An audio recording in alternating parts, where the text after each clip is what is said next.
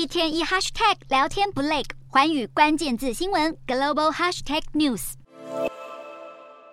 救难人员和村民同心协力，将受困者从倒塌的房屋中抬出来，成功救出幸存者。两名救难队员相互拥抱，欣慰至极。摩洛哥遭遇强震后，救援行动正在如火如荼的进行。救援行动虽然已经展开，但地震摧毁民众的家园，灾民无家可归，等待安置。目前已连续多晚露宿街头。除了搜救队努力救灾之外，政府和公民组织也正在组织救援物资，并送往灾区。目前各国也对摩洛哥伸出援手。摩洛哥内政部宣布，现阶段接受西班牙、英国、卡达和阿拉伯联合大公国的援助。除了这四国以外，包括法国在内的许多国家也都表达愿意协助。即使是断交的阿尔及利亚也宣布开放领空。国际社会同心协力，期望帮助摩洛哥渡过难关。